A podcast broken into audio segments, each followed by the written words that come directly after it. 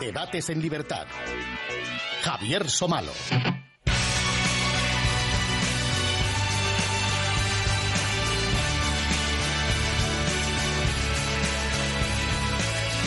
¿Qué tal amigos? Muy buenas noches eh, y bienvenidos a Debates en Libertad. En el programa anterior, además de disfrutar y aprender una barbaridad, luego nos hará un resumen Luis Fernando Quintero, hicimos un viaje como a vista de pájaro por eh, los orígenes y, algunas eh, etapas de la Revolución Francesa. Esta noche lo que toca es detenerse en algunos aspectos que quizá muchos de ustedes conozcan, pero que aquí creemos conveniente mm, no obviar y explicar lo mejor posible.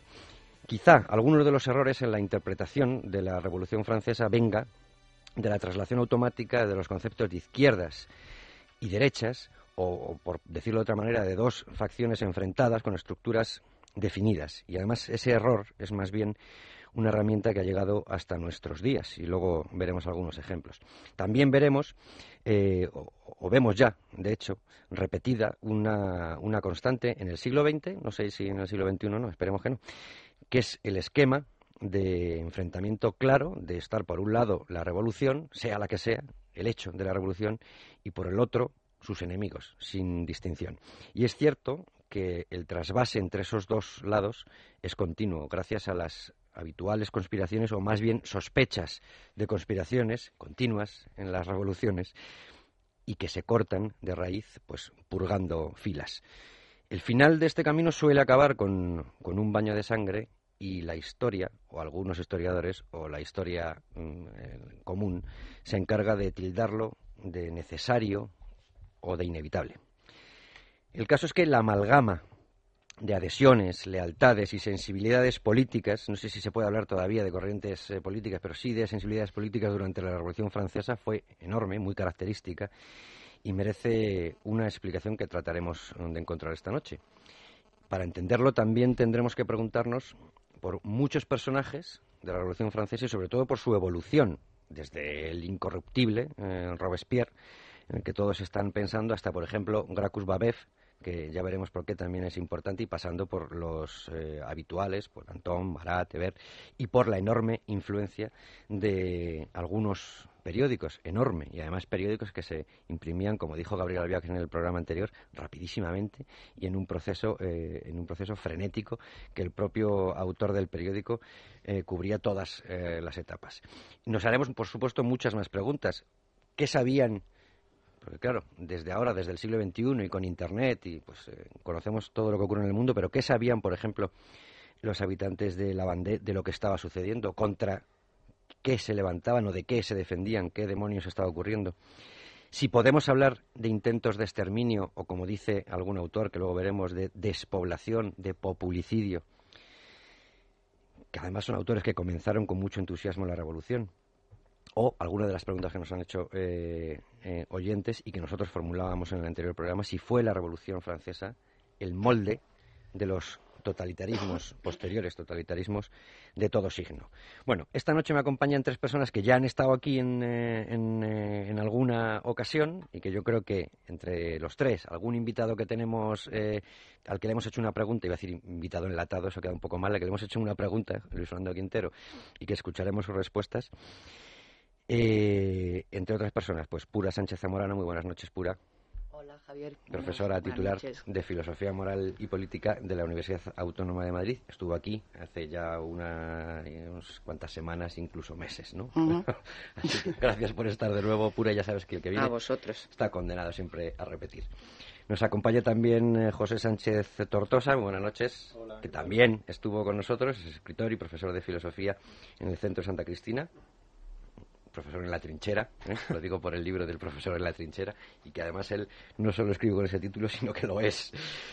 Bueno, y nos acompaña también, que también estuvo hace mucho tiempo con nosotros, eh, Jorge Vilches. ¿Qué tal, Jorge? Muy buenas noches. Hola, buenas noches. Es doctor en Ciencias Políticas y Sociología, profesor de Historia del Pensamiento y de los Movimientos Sociales y Políticos en la Universidad Complutense de Madrid y sobre todo, y lo más importante, colaborador de Libertad Digital, que por eso está aquí también con nosotros, para ayudarnos a entender el asunto. Bueno, Eh, lo primero que hacemos siempre, eh, resumir o por lo menos destacar algo de lo que se dijo en el eh, programa anterior, que ya les digo fue una vista de pájaro y hoy vamos a tratar de posarnos en algún arbolito y picotear. Luis Fernando Quintero.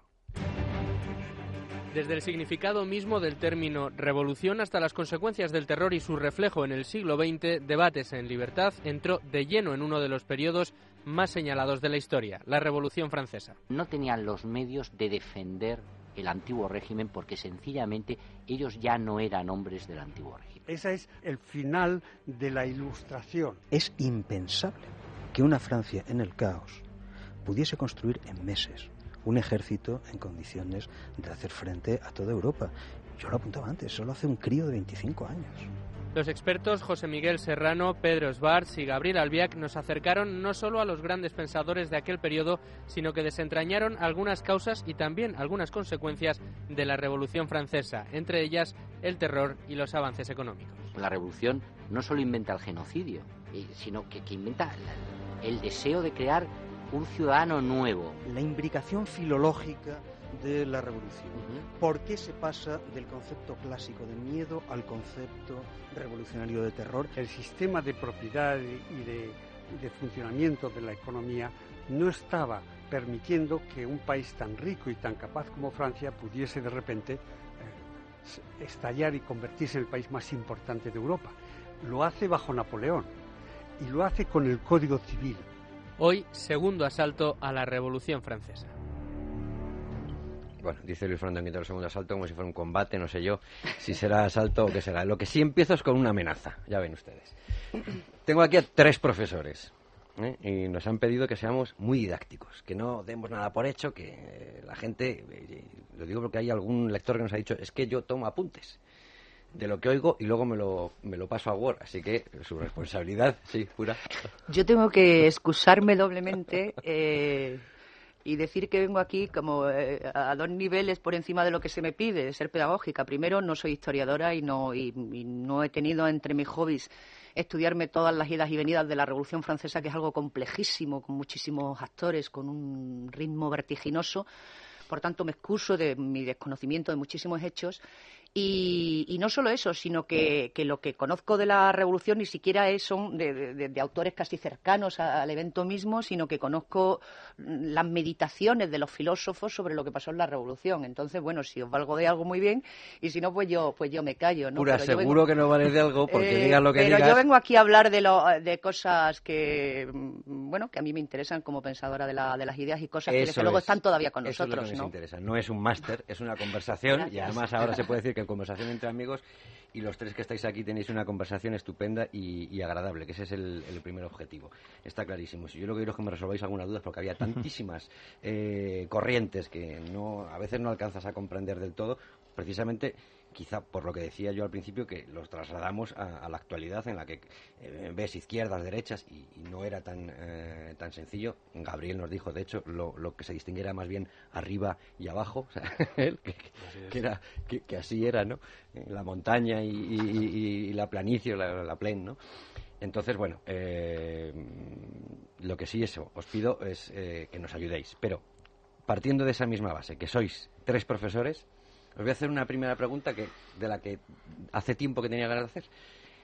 ¿Cómo reflejan los libros de texto, en vuestra opinión, cómo creéis que reflejan los libros de texto habituales, los que eh, hemos estudiado todos, estudian ahora nuestros hijos, la Revolución Francesa?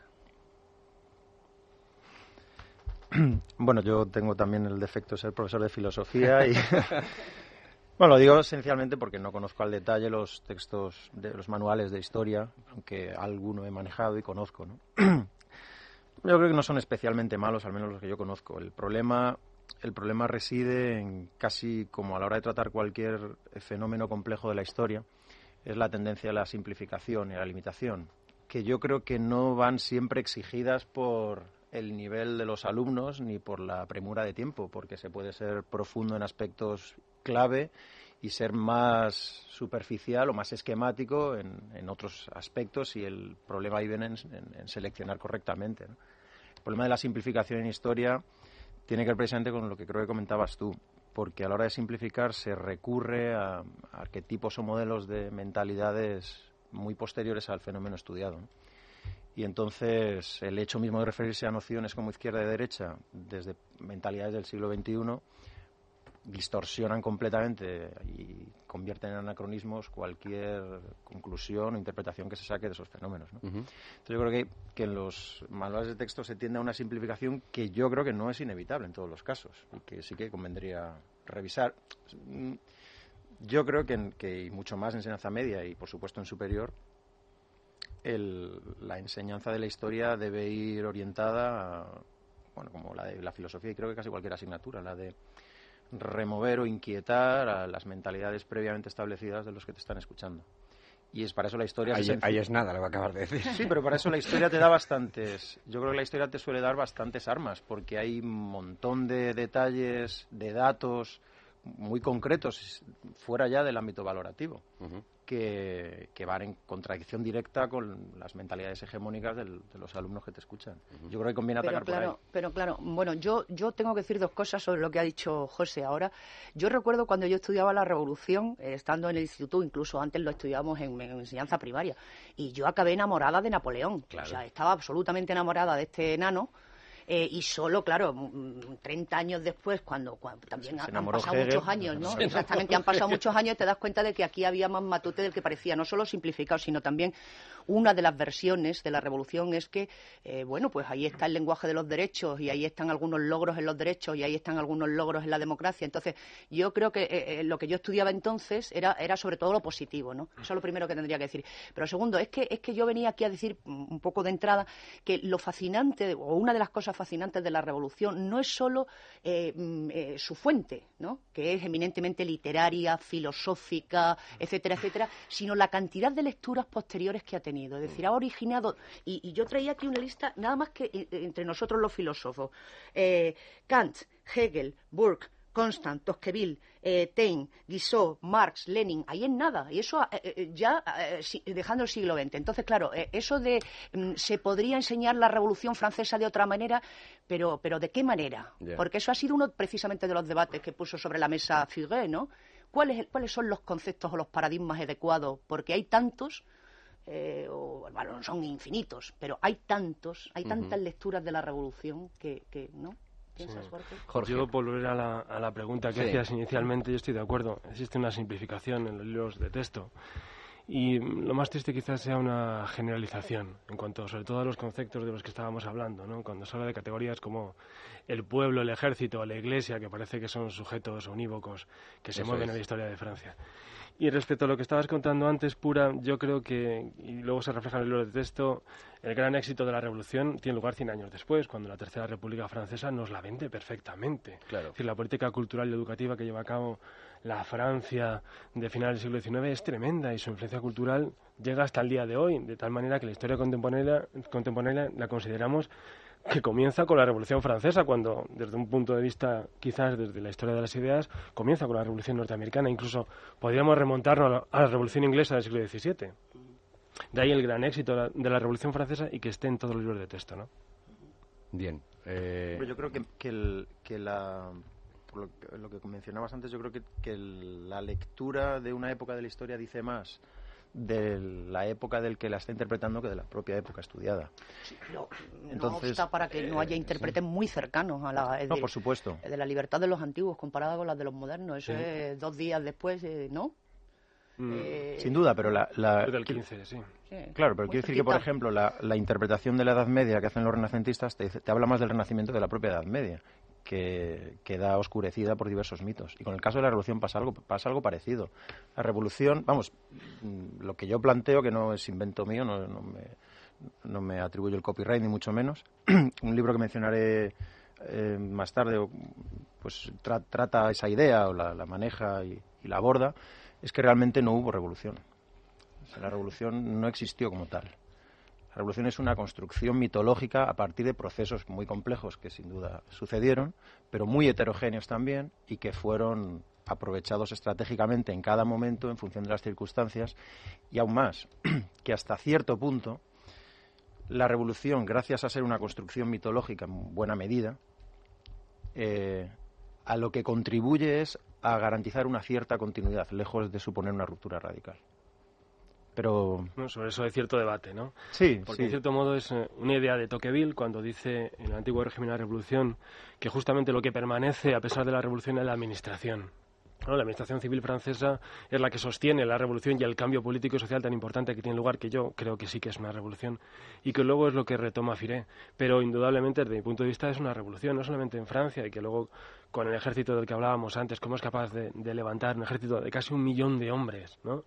Claro, la idea es exportar la revolución que luego hacen los bolcheviques, que hacen los rusos, como la defensa de la revolución en su país, pero llevan el cambio a toda Europa. Mm. Y eso hay que tenerlo en cuenta, es una revolución bastante profunda en todos los sentidos. Yo sí, yo Social, política y cultural. ¿eh? Con lo que dice Jorge, a mí me parece un poco extraordinario decir que no hay... Hombre, se puede decir que no existe la revolución como algo eh, reificado, pero desde luego que, eh, como dice Figué, en contra de la, de la tradicional interpretación marxista vulgar o vulgarizada, es decir, es una revolución y en todo orden, una revolución política que quiere eh, eh, reformar, bueno, reformar, revolucionar lo que se entendía por el poder, dónde va a estar el poder, lo que se entendía por, por las relaciones políticas, etcétera, etcétera. Para mí es una relación, una revolución y muy profunda. Si denominamos revolución al hecho inequívoco, indudable, de que Luis XVI fue guillotinado y que obviamente eso no es un simple crimen personal, sino que constituye un acto simbólico e histórico, con, con consecuencias políticas, digamos, eh, por supuesto.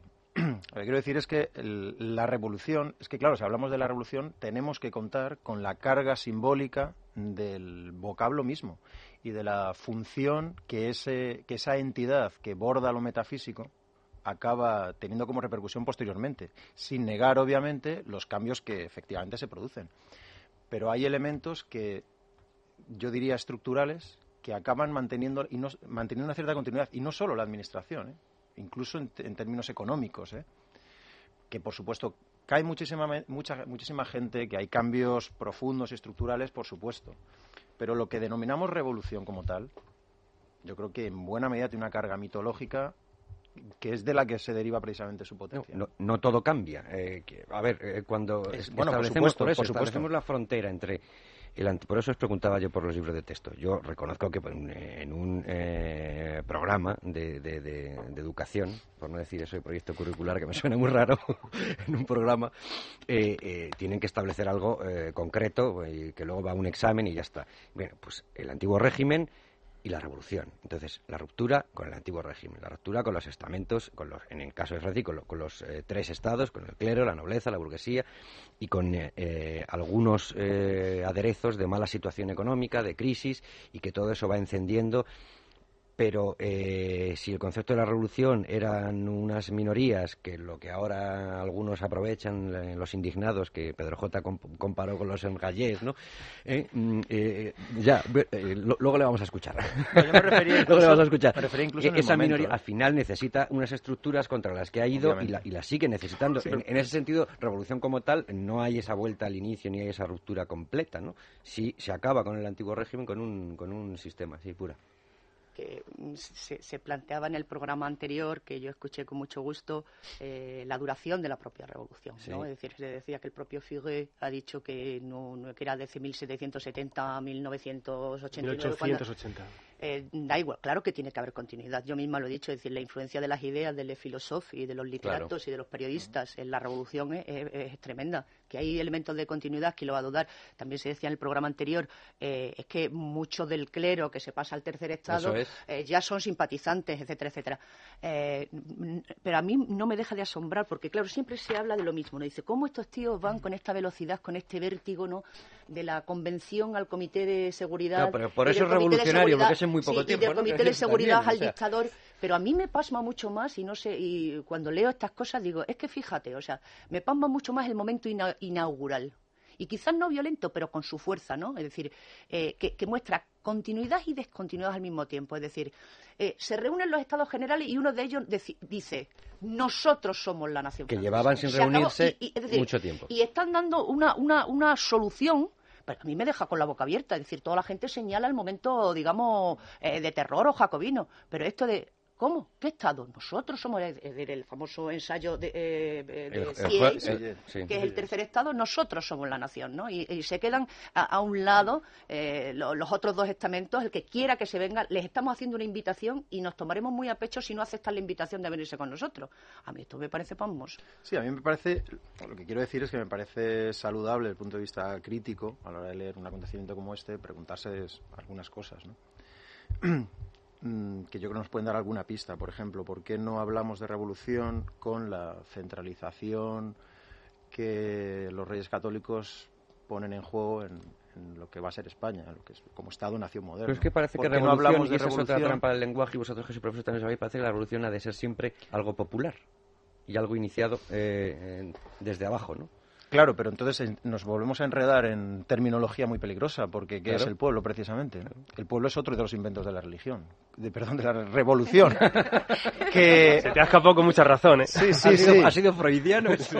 Seguramente, porque precisamente otra de las tesis que, que, me parecen sugerentes al menos es que la, mm, Gabriel pues, el, el, día pasado tocó ese tema. No solo pude oír una parte del programa, o sea que si repito algo me perdonáis pues la, revolución acaba convirtiéndose en un acontecimiento, eh, es decir, es una sacralización del absoluto, claro. en términos políticos, pero claro, por su propia naturaleza desbordan lo político. Entonces, eh, bueno, él puso muchos ejemplos de los ebertistas, del propio Robespierre, que, acaban haciendo es precisamente una, una religión de Estado. Entonces, yo creo que hay una profunda teología que la revolución digamos que adapta unas condiciones políticas muy concretas, no solo políticas, sino económicas seguramente también, sociales, etcétera, pero que reproduce muchos de los, de los principios del, cristianismo. el lema de la Revolución Francesa es la Santísima Trinidad. yo, creo que trinitaria es, pero, sí se lo toma como una como una religión, pero bueno, perdona, no lo digo yo, eh, vamos que lo dice Michelet y no me estoy atribuyendo originalidad alguna, y sobre todo más que nada por, por, plantear cuestiones que yo creo que pueden hacer revisar la, imagen que tenemos de la revolución. Eh, quizás el obstáculo o la dificultad con la que nos encontramos es que cuando pensamos en la revolución francesa y además que esto se, se ve en los libros de texto estamos eh, inmersos en el episodio de la toma de la Bastilla, Robespierre y la guillotina, cuando en realidad el gran hecho revolucionario es Napoleón. Porque Napoleón, cuando da su golpe de Estado, está en ese momento, que además lo cuenta perfectamente François Firé, está unando los dos principios que realmente unen a Francia en ese momento que son los principios eh, republicanos de la libertad y la igualdad y los principios monárquicos de la legitimidad que da la autoridad. Y ahí se acaba el primer ciclo revolucionario del que hablábamos antes. Y comienza un, segundo ciclo con la restauración, los Borbones, nuevas revoluciones, la democracia, el socialismo, hasta la Tercera República Francesa. Pero el gran hecho revolucionario es Napoleón. Y el que lleva la revolución al resto de Europa, incluida España, es Napoleón. No es ni Robespierre, ni Marat, ni Danton. No, no, no es Napoleón. cuando llega, cuando llega, perdona, cuando llega a Madrid, cuando llega a Madrid llega a Chamberí para ayudar a su a su hermano y da los decretos. Con esos decretos cambia España de arriba abajo. El que lleva la revolución la trae aquí es Napoleón, no las tropas eh, francesas. Así es. Ese es el gran hecho revolucionario, no la sangre. Bueno, pero... pero... estarás de acuerdo que Napoleón, eh, o sea, en el sentido de hacerlo real, por supuesto es el revolucionario, pero estará de acuerdo que las ideas no venían del propio Napoleón, no era tan genial como para eso. Por lo tanto, había habido unos Siers y había habido unos Saint-Just y había habido unos ilustrados. Yo quería abundar un poco en lo que ha dicho antes Javier, Javier Somalo. Eh, quizás, eh, bueno, el, el, antiguo programa, programa también se hablaba de que la propia palabra revolución cambia de significado en la Revolución Francesa. Ya no significa una vuelta a los orígenes, eh, aunque sea o ninguna revolución benéfica o, o de limpieza, sino que significa una la hechura de un nuevo ser humano y la hechura de una nueva sociedad. Y, yo quería plantear en ese sentido eh, dos cosas. El problema del terror, es decir, la, visión popular, quizás también de andar por casa, que me incluyo, en la que me incluyo, de revolución, es algo que si no desde abajo tiene que involucrar, tiene que movilizar a mucha gente, Es decir, no, porque normalmente este tipo de revoluciones fue hecho por élites muy concretas, de élites de gente educada, de gente que tenía cierta propiedad, etcétera, etcétera.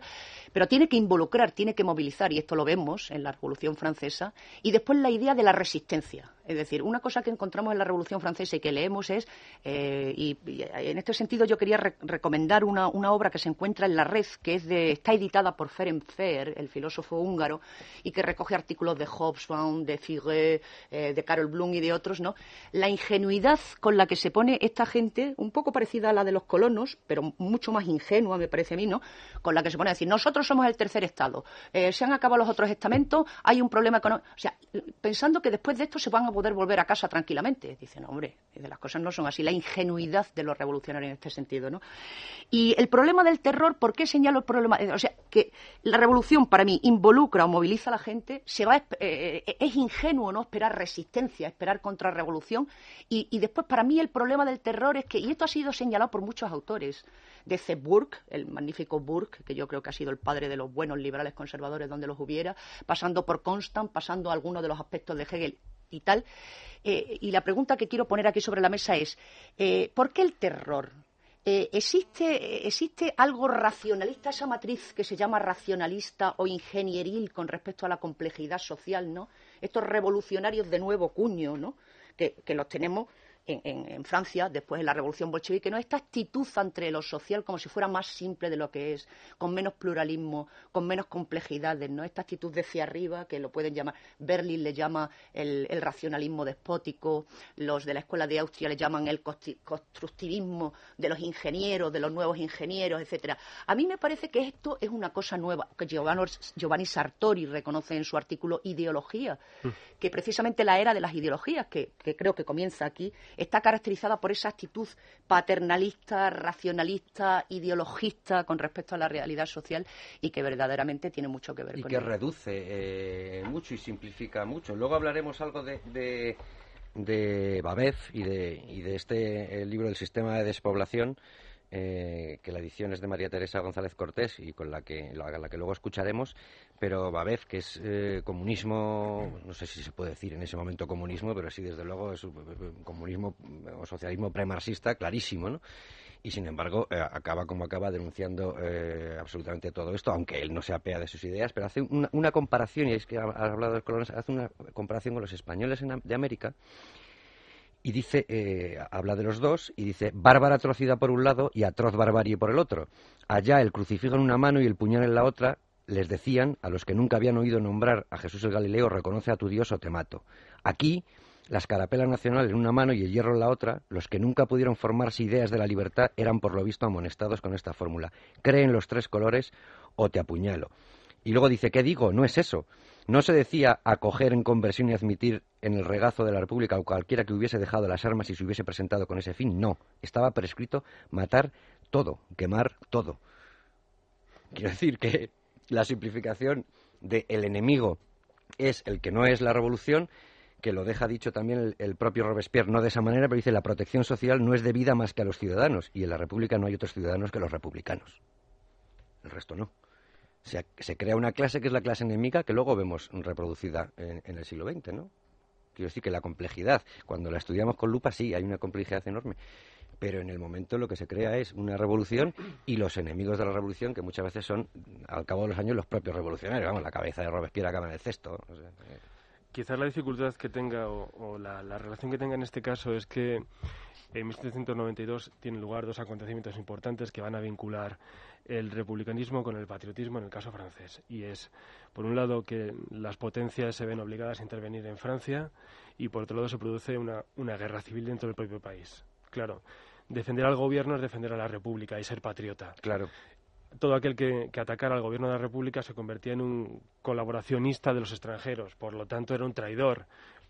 En tiempo de guerra, que se hace con los traidores? Que sí, que sí, claro. Se comienza con la liquidación social, no solamente de los extranjeros, sino también de los nacionales que por sus ideas o su actividad están apoyando en ese momento a los extranjeros. Eh, los revolucionarios franceses, mm, los girondinos y los jacobinos, crean esa idea del patriotismo y del nacionalismo muy vinculado, eh, en este caso, con la defensa de los principios de la revolución, que hará que, lo lleven a otros países con un, sentimiento ciertamente de superioridad sobre el resto. Consideran que los otros países entre ellos el nuestro, no está civilizado porque no ha comprendido las luces. Y aparecen aquí, o en Italia sobre todo, que a los italianos los tratan mucho peor que a los españoles, que es decir, como un pueblo inferior, en todos los sentidos, que merece el saqueo, la violación y la imposición de un sistema nuevo. Eso es la tesis de Figueroa. Yo creo, claro, por eso, por eso digo que, posiblemente no haya un evento tan rico en interpretaciones, no solamente por la complejidad de los actores, de las fases, de, de las idas y venidas, sino por toda la literatura que ha dado lugar, porque claro, esa es la tesis, un poco la tesis de Figueroa, ¿no? Es decir, todo esto fue posible por la guerra que se empalma dentro y por los enemigos que tienen fuera. Y sin embargo, el propio Führer señala las ideas que podríamos poner en el campo de lo positivo ¿no? y las ideas que podríamos poner en el campo de lo negativo. Es decir, esta gente que está tratando de hacer al principio, bueno, pues está hablando de, dignidad, ¿no? por eso, ¿dónde empieza esta revolución? Tú tienes un poco de razón, José, cuando dice, ¿dónde empieza esto? Pues eso de la dignidad viene del, cristianismo, la nueva dignidad eh, viene de Descartes y las pasiones del alma y viene de, y, bueno, y el señor Kant, que está ahí de pescador, ¿no? Entonces, Claro, es decir, están por una parte esas ideas ¿no? de la igual dignidad, de, la igual libertad, que después se convierten en igualdad, eh, igualdad de qué habría que ver, etcétera, etcétera, esas ideas, pero después yo creo que están las ideas peligrosas. Yo en ese sentido decía en el programa pasado, pobre ruso, pero ruso no es ningún pobre y algunas ideas son más peligrosas que, otras. Y las suyas, evidentemente, eran muy peligrosas. Y dejando a un lado a, Rousseau, que podríamos hablar de él si, queréis, yo creo que esto eh, se ha dicho ya varias veces, desde, como, como digo, desde Burke y desde Hegel, desde Isaiah Berlin, pasando por la Escuela de Austria, es esta, eh, esta actitud racionalista, entendiendo racionalista en un sentido muy amplio, la actitud de que eh, la sociedad se puede tratar como una tabla rasa, que la miramos eh, en, un, en, un, vuelo nocturno donde todos los gatos son pardos y los matices se pierden, y entonces, claro, y, eso lo vio también Hannah Arendt, en, que es la revolución, ¿no?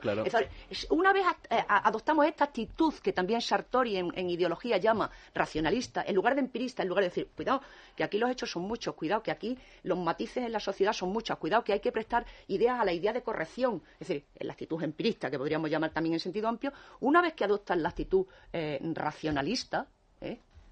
Eh, pues, pues, pues el slippery slope, el, camino resbaladizo al terror está abierto, ¿no? Es decir, si yo, la idea de razón, por ejemplo, que no es exclusiva de Rousseau, pero la idea de razón, que la denuncia muy bien Isaiah Berlin en dos conceptos de libertad, el templo de Sarastro, ¿no? Es decir, el racionalismo dogmático dice, eureka, existe la razón. Como todos tenemos la misma capacidad, todos puestos enfrente del problema político y social, veremos esos problemas de la misma manera y le vamos a solucionar de la misma manera. Cuidado, amigo. Y entonces, como dicen por ahí, o como decía él o otros, dice, la única entidad que puesto frente a los problemas políticos y sociales los ve de la misma manera y los resuelve de la misma manera es un, un simple individuo o un grupo de individuos altamente adoctrinados y revolucionados. ¿Entendéis por dónde, por dónde voy, no? Perfectamente. Entonces, claro, la razón, la virtud, lo mismo. Es decir, la, crítica, por ejemplo, que, que, se le hace a la idea de virtud en, en, no solo en ruso, sino en lo que significó para Robespierre o Saint-Just. Así que eh, sí, hay mucha. Claro que están en guerra, claro que los otros están atacando, claro que se crea la República. Eso es fascinante, esa es la labor del historiador pero no deja de ser menos fascinante desde la historia de las ideas, ¿cómo es posible que los que estaban pidiendo eh, más dignidad, más igual dignidad, libertad y tal, acaben, acaben en dictaduras? La dictadura la dictadura de unos pocos, la dictadura de la razón, la eh, dictadura de la virtud. Esto surge de la minoría y al final se queda en, el, hilo me parece perfectamente lógico. Quiero decir que mm, si por ser didácticos, ¿no? Mm, para entender el papel de la razón, eh, o al menos orientarse un poco, ¿no? el posible papel de la razón en, la Revolución Francesa, conviene tener en cuenta los referentes filosóficos, no por filosóficos, sino por culturales, porque estar impregnando la mentalidad de distintas épocas de, con respecto a la razón, precisamente. El corte seguramente lo da en términos explícitos, eh, lo da Hegel. Eh, podríamos decir que es la revolución la que le inspira a él, porque es verdad que los revolucionarios se inspiran más bien en, en fundamentalmente, y Rousseau nunca habló tan explícitamente como sistematiza Hegel de una racionalidad infinita. A mí me parece que la diferencia esencial está en esto. Hasta Kant incluido, a pesar de ser un admirador de la revolución, se parte del supuesto, entre los racionalistas, los empiristas y el propio Kant, se juega todo el rato con los límites de la racionalidad, que explotan en el sistema hegeliano. El sistema hegeliano es bueno, eh, precisamente mencionaba antes a Hegel por eso, porque el muy conocido episodio en el que él está en su despacho en la Universidad de Jena y ve a Napoleón con sus tropas entrando y dice, he visto al espíritu absoluto montado a caballo. Pues eso es, eso es la revolución precisamente, la, revolución napoleónica como la, la, la encarnación, literalmente, lo digo por supuesto a propósito, de una racionalidad infinita, es decir, de un espíritu absoluto. Pero vamos, literalmente. Y eso, institucional y políticamente, se convierte en la política del terror porque el culto a la razón, eso no es nada más que simbología para, en el plano de lo, de lo, de lo ritual, eh, satisfacer al vulgo. Pero en el plano político, en el plano político, esa racionalidad infinita es, es la ley del terror. Pues comentábamos antes que el salto relevante me parece a mí que es a la hora de institucionalizarlo, que por supuesto que existía previamente, pero institucionalizarlo y ponerlo en ley eso es un salto. Entonces, claro, ahí quien está operando es el absoluto. Dios ha sido suplantado por el, hombre o por la historia o por el pueblo o por la razón. Aunque aunque se interprete como, como una herramienta necesaria y no como ya como una institución y lo declaran como institución, eh, otra cosa de, de, Robespierre que yo me apunté mm, dice si el recurso del gobierno popular en la paz es la virtud, antes habéis hablado, el recurso del gobierno popular en la revolución es a la vez la virtud y el terror. La virtud sin la que el terror es funesto y el terror sin la que la virtud es impotente. Y que al final, y estamos hablando de un Robespierre que por, ir, jugando, que por ir a, precisamente él está jugando con la definición de virtud y con la definición de razón, para bien o para mal, perdón, está jugando con la definición de virtud y de razón de las ideas peligrosísimas eh, contenidas en gran parte del señor Rousseau. Es decir, eh, para, en el segundo discurso, aunque el segundo discurso es muchísimo más inteligente, contradictorio y rico que el contrato social, que es más esquemático, pero en el segundo discurso y en el contrato social, la virtud, la virtud es la, la, identificación del interés particular con el interés general. Esa es la virtud. Hasta y, claro, dice, ¿y eso cómo se logra? Dice, dice ah, pues, pues, pues, muy fácil. Dice, haciendo, y dice en el, en el, legislador, en el contrato social, reeducando la naturaleza humana, haciéndola de nuevo de tal manera que el individuo deje de ser tal y se convierta en la parte de un todo. qué miedo, qué miedo, yuyu. ¿Eh? Entonces, claro, la virtud, la virtud y, ahí en la red, de hecho, están, se lo recomiendo también a los oyentes, eh, están eh, citas y, lecciones o, pensamientos de Saint-Just, que son calcaos de, la concepción de mm. virtud. y bueno, y de hecho hay el libro ese de Carol Bloom, Rousseau y la República de la Virtud. Y virtud es esa, virtud es la sumisión de lo particular y de lo individual a lo común y el bien general. Y eso es otra engañifa. ¿Qué, qué, qué, es la voluntad general? Es el salto, es el salto. ¿Qué es la voluntad perdona, es el salto, es el salto de lo, es el salto de la sacralidad trascendente a la sacralidad inmanente. Es decir, lo sagrado, la revolución es lo sagrado a escala histórica.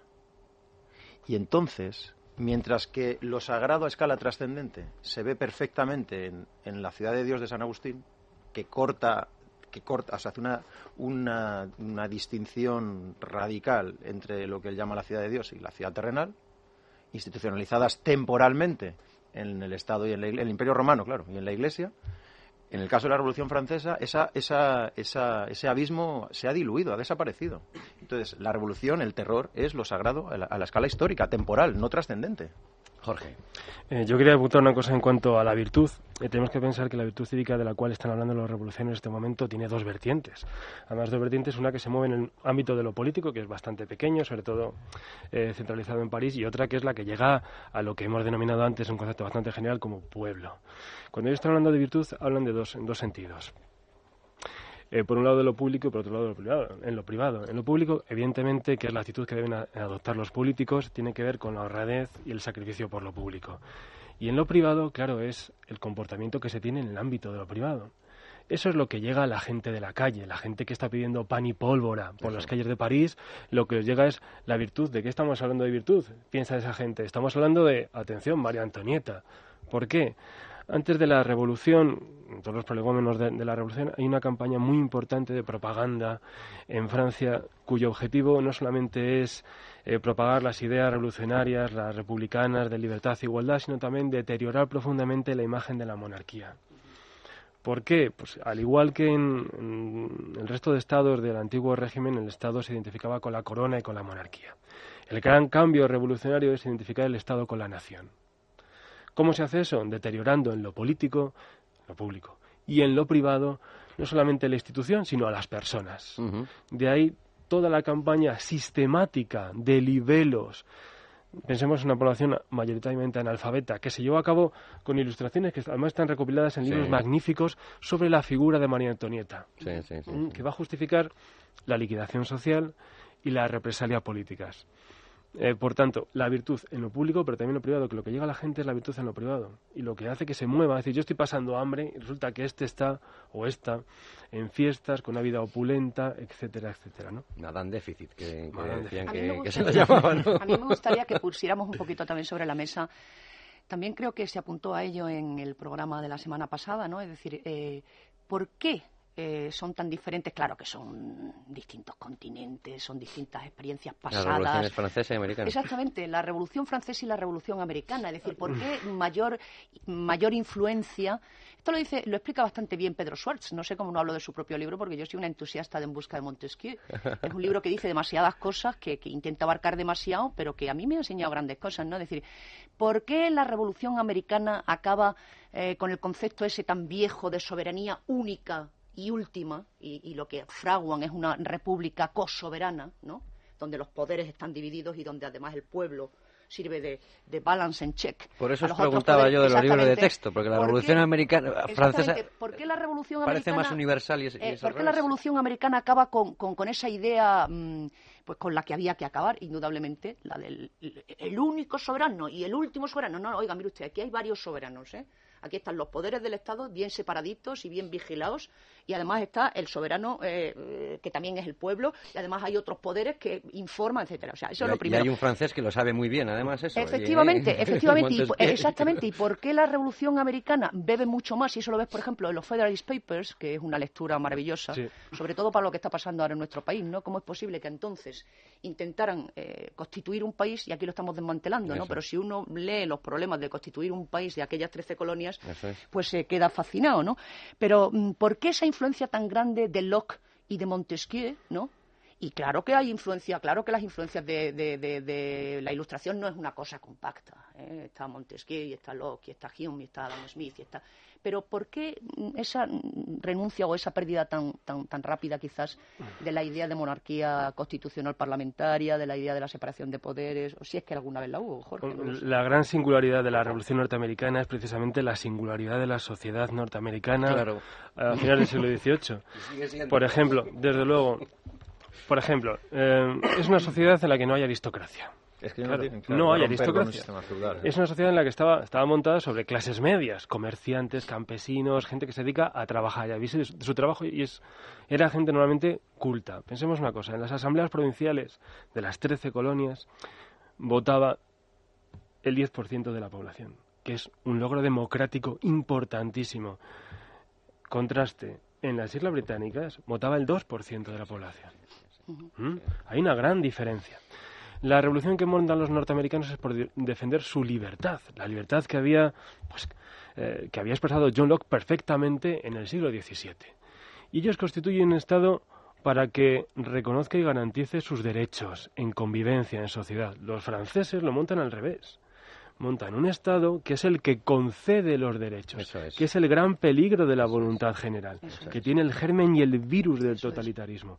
El Estado reconoce y por tanto te puede quitar cuando quiera y además te da, te concede cuando quiera los derechos. es la gran diferencia entre la norteamericana y la francesa. Esos derechos también es, tenemos que hacer una pequeñísima, una pequeñísima pausa. Era lo único que antes citaste a Arendt, que también dice que eh, en la Revolución Francesa el problema es que eh, hay una combinación de los derechos de los ciudadanos con la soberanía nacional y con una concesión de esos derechos, cosa que no ocurre en, la declaración, en, los derechos en la Revolución Americana que están hasta hoy y en, la francesa eso no ocurre. Pero bueno, ese punto seguro que lo podemos aclarar y ahora después de la pausa escucharemos algunos testimonios y me tienes que ayudar a, desenmarañar el espectro político de entonces. En un momento. Debates en libertad. Es radio. Bueno, nos eh, acompaña ya, se nos une Luis Fernando Quintero. ¿Qué tal, Luis Fernando? Muy buenas noches, Javier. Muy bien. Que estuviste el otro día también hablando con algunas personas que no pudieron venir, pero que sí queríamos eh, que, nos hablaran. Hablábamos del libro eh, de estos testimonios de, de Babef, del sistema de despoblación. El subtítulo no es Genocidio y Revolución Francesa, el subtítulo es, eh, otro, pero eh, la edición de María Teresa González Cortés, que es muy recomendable y que luego eh, lo haremos, dando los datos bibliográficos, y con Pedro J. Ramírez por el pedazo de libro del, primer, naufragio. Es un pedazo de libro que, sin embargo, el tiempo histórico que, trata es, muy breve, ¿no? Así que si se anima con la Revolución Francesa, va, le va a ocupar mucho los escucharemos, eh, escucharemos ahora. Bueno, de hecho, yo creo que mm, para empezar a, a desenmarañar esa, esa, esa eh, maraña, perdón por reiterarme, política que había y que nos piden eh, algunos oyentes, antes, durante y después de la revolución, sobre todo durante y después de la revolución, pues le preguntábamos a Pedro J, que también eh, se refería a los engallés, que decía que luego podían haber sido los indignados y que si le hubiera pillado bien estas cosas, estas cosas de ser periodista y escritor y dices, ¡ay, cara! Y la actualidad pues lo podía haber aprovechado. Le preguntábamos a Pedro J cómo evolucionó eh, durante la Revolución Francesa estos eh, sentimientos políticos o estas, esta maraña política, que no se puede hablar de partidos, que ahora me ayudaréis los historiadores a, a definirlo y a ir entrando en alguno de esos clubs que había. Vamos a escuchar a Pedro J a lo largo de las distintas etapas de la revolución se produce una tensión entre los sectores más moderados y los más radicales. Robespierre da la batalla dentro del propio Club de los Jacobinos. Entonces es cuando cae la monarquía y cuando en las elecciones a la convención los que estaban en mayoría en la Asamblea Legislativa, algunos de los luego llamados girondinos, quedan de la misma manera que ellos desbordaron a los aristócratas progresistas, ellos son desbordados por los burgueses de izquierdas que se hacen con el control de los jacobinos bajo la dirección de Robespierre. Y entonces es cuando empiezan a construir mm, una verdadera maquinaria política similar a la de los partidos políticos del siglo XX, porque ahí hay una fuerza de choque, que es la Guardia Nacional de París, hay un grupo parlamentario que son la llamada montaña, por el lugar en el que están, y hay también una sede social, que es muy importante como lugar de referencia de debate y de discusión, que es el propio club de la calle Santo Honoré. Frente a eso, mm, los llamados girondinos pues forman una amalgama, una especie de archipiélago de personalidades aisladas, son grandes oradores, tienen buenos periódicos, pero carecen por completo de organización política. Por eso la tesis central de mi libro es que aquello no fue una lucha entre dos bandos equivalentes, no, aquello fue la primera experiencia de la construcción de una vanguardia revolucionaria con una maquinaria política al servicio de un proyecto totalitario y excluyente que necesitó para legitimarse amalgamar a todos sus adversarios bajo la apariencia de un enemigo equivalente eh, a lo que ellos representaban. Ellos consiguieron que se identificara a los que trataban de impedir la ejecución del rey con los traidores que en definitiva lo que querían era destruir a la revolución. Y eh, fue la ejecución de Luis XVI lo que terminó de dar cohesión y consistencia al partido jacobino. Bueno, escuchada eh, la opinión de, Pedro J sobre, sobre los jacobinos, es verdad que se dice mucho y se sigue manteniendo el término de, o sea, el jacobinismo, ¿no? identificado directamente con, la izquierda, que eh, ayudadnos a, a, seguir desentrañando esto. ¿Cómo era? Eh, por hacernos una idea, sí, pura. Bueno, yo seguro que, Jorge aquí tiene más conocimiento histórico que yo, bastante más, pero yo diría que al hilo de lo que ha dicho Pedro J, lo que se está dirimiendo, lo que sucede en el paso de la, de la Asamblea y lo que se está dirimiendo en, la, en, ese, en ese faccionalismo dentro de la, ya de los propios republicanos, ¿no? Es eh, qué tipo de qué tipo de democracia se quiere allí, ¿no? Qué tipo de qué tipo de república. Va a ser una república liberal como la República Americana y con representantes o va a ser una democracia mucho más directa con mucha más movilización popular. Esta esta es la idea jacobina, ¿no? Claro. O sea, y esto, y esto, esta movilización, como dice Figue, la hace posible el, estado de emergencia, tanto interno como externo, ¿no? Es decir, eh, para, para Figue, no sé dónde lo dice exactamente, me parece que en uno de estos ensayos, en la edición de Ferenfer, dice el logro del jacobinismo, lo tengo por aquí, es, es eh, implantar o intentar implantar el modelo de una democracia más directa, movilizando a la gente e imponer su propio discurso respecto a lo que sean los intereses del pueblo con respecto a todos los demás, a todos los demás discursos, a los discursos oponentes. Pero es un tema eh, importante para ellos y es un tema que, claro, lógicamente tenía que venir después de lo que habían hecho, ¿no? Ya, ya no hay monarquía, ya no queremos monarquía parlamentaria, ahora queremos república, pero ¿qué tipo de república, no? Qué tipo de democracia. Yo creo que este tema es muy importante y desafortunadamente esta batalla, eh, en la respuesta la ganó el jacobinismo. No sé qué pensará Jorge o José. Jorge, ayúdanos a, comprender esa, distinción que hay, lo digo, aunque parezca anecdótico, es eh, ayuda a comprenderlo, esa, esa, diferenciación que había al principio sí, entre, entre la montaña y la planicie, por hacer la, traducción, que es la primera eh, división que podemos hacer. No se puede hablar de partidos políticos, si no me corriges, pero sí de determinadas ideologías o tampoco. Mm, no se puede hablar de partidos políticos porque no lo sabía. Claro. Como tampoco se puede hablar de, grupos de grupos parlamentarios, porque, tampoco, lo, sabía. Había individualidades y gente que seguía líderes muy concretos. Por tanto, tampoco había una ideología, ah, digamos, oficial de un grupo o de un partido, sino que había, como sabéis muy bien, pensadores y planteamientos políticos y, y poco más. Se puede diferenciar a los girondinos de los jacobinos eh, en, varias cuestiones. Quizás la, fundamental sea en cómo conciben la revolución. Para los jacobinos, que están asentados fundamentalmente en París, y esto es determinante, ya lo vio Tocqueville en su momento, porque controlar París es controlar Francia, la revolución eh, es una, debe ser centralizada. Es muy importante controlar el gobierno central y a partir de esa centralización llevar a cabo la revolución. Ellos tienen también en mente eh, que hay ciertas partes de Francia, como es el caso de la Vendée, donde llevar la revolución a los municipios va a ser muy complicado. Charles Tilly decía, por ejemplo, que la revolución no había llegado a la Vendée porque era un, territorio eh, cerrado. ¿No? geográficamente cerrado, que bueno, que es una, es una explicación un tanto eh, subjetiva o sui generis, pero bueno.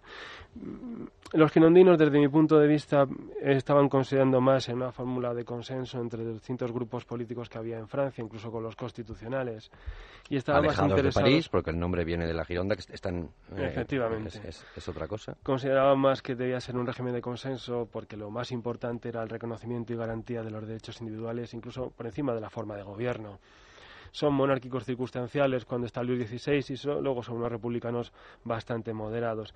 Y por otro lado piensan que la revolución debe estar también en provincias y que la mejor defensa de la revolución, que es lo que lo ponen ellos sobre la mesa, es exportarla a otros países. Y en el resto de cosas Tampoco podemos hablar entonces de moderados en, en, en, los girondinos, eh, y más radicales en, el club de, los jacobinos, y después, por supuesto, ya eh, Antonistas, Cordelier, todos los que, vamos, eh, la, enorme ramificación. Había más radicales que... los jacobinos, incluso. Claro. Sí, sí, sí, desde luego. Por eso. ¿Lo que sucede con esas dos, mm, por ejemplo, con la... No, no, lo, lo, pregunto, ¿eh? no lo conozco yo misma con, eso, con esas dos eh, constituciones del 93, ¿no? Es decir, la, la, la constitución del 91, pobre constitución, ¿no? Eh, queda prácticamente dada de lado muy pronto. Y, y, por qué resulta que el proyecto de constitución del 93, que, donde me parece que, participa todavía con Doxe, corrígeme si no me equivoco, queda absolutamente más de parte de los republicanos moderados, más, partidarios quizás de lo que tú dices del pactismo, del consenso, y por qué al final triunfa, que tampoco se pone en, práctica, de hecho, la, digamos la oficial. La...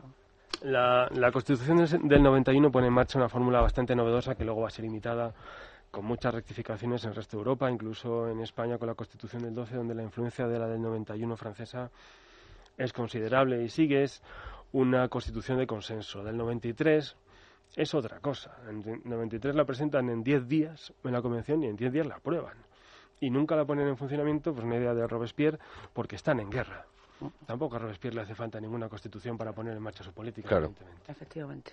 Es que precisamente el, estado en el que, cuando Javier citaba a Robespierre y la diferencia entre virtud, combinación más bien, y terror, y terror eh, se debía precisamente a que el terror es la virtud en estado de guerra, podríamos decir.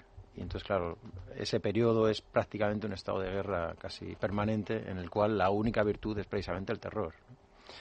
Yo creo que, en, el, en, el, caso concreto de, los, de las posibles facciones, más bien, mucho, por supuesto no, no partidos, como dice muy bien Jorge, tiene que ver con, o se pueden diferenciar en aspectos, en, siempre en relación a aspectos muy concretos. ¿no? Entonces, en relación a aspectos muy concretos es que se puede determinar la posición de cada uno de ellos.